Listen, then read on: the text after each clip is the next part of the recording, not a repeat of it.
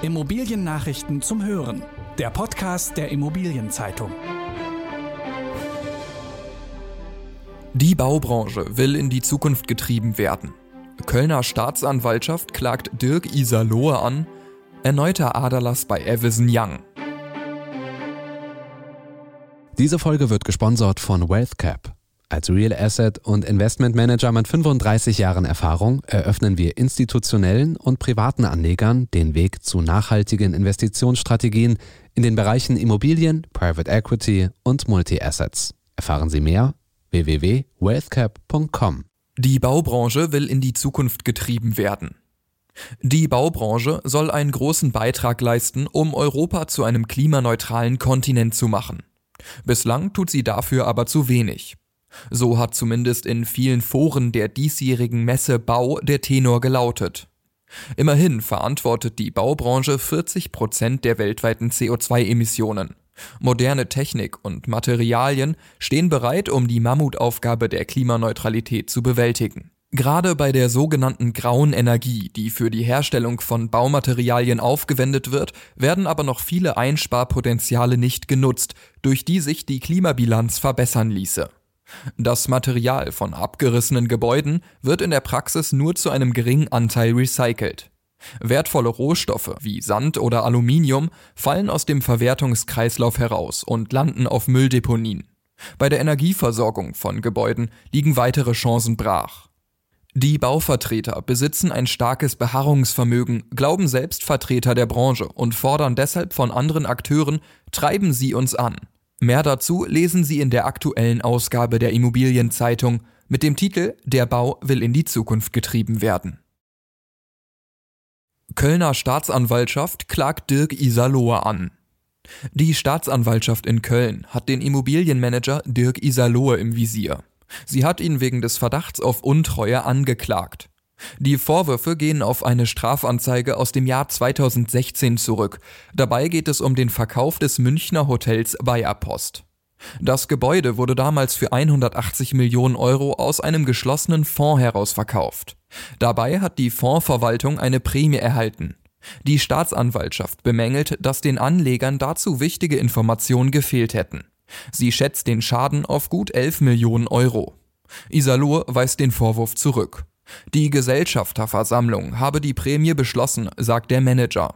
Zudem sei die Prämie gezahlt worden, weil die Verwaltung den Anlegern noch weitaus höhere Kosten erspart habe.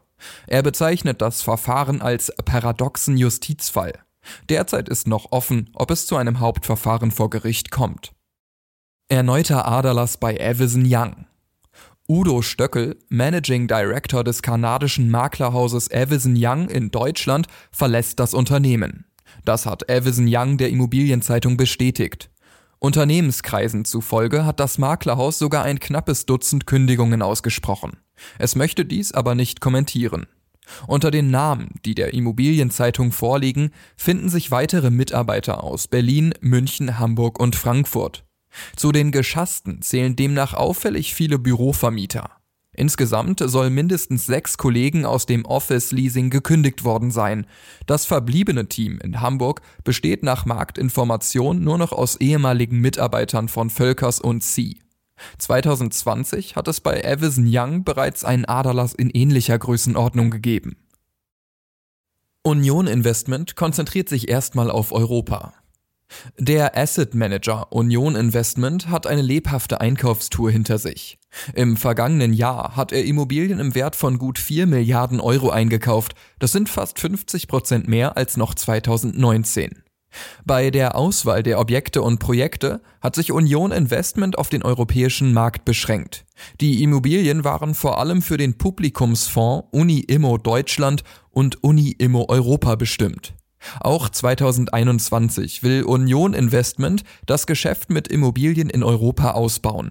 Dabei soll es auch neue Fondsprodukte für institutionelle Kunden geben.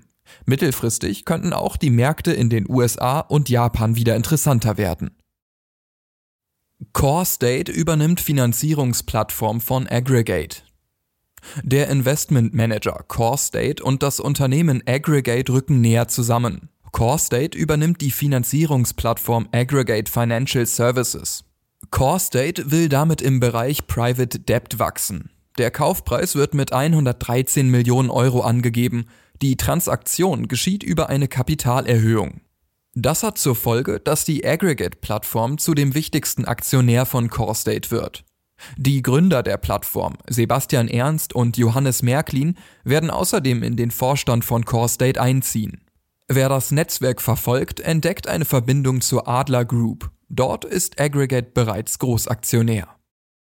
Generali kauft gut 300 Wohnungen im Frankfurter Ostend.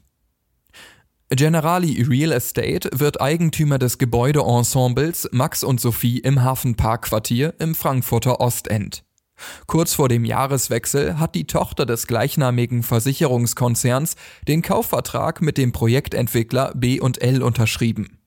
Damit hat sich Generali die im Frühjahr 2020 fertiggestellten 316 Wohnungen mit knapp 27.000 Quadratmetern Mietfläche im Osten des Quartiers gesichert.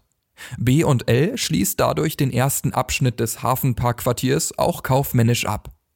Das Unternehmen entwickelt am Standort insgesamt rund 700 Wohnungen, mehrere Hotels sowie Büros und Läden. Die gesamte oberirdische Bruttogrundfläche des Großprojekts beläuft sich auf 180.000 Quadratmeter.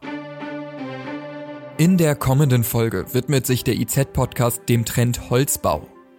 Das waren die wichtigsten Schlagzeilen der Woche aus der Immobilienbranche. Redaktion Anke Pipke und Lars Wiederhold.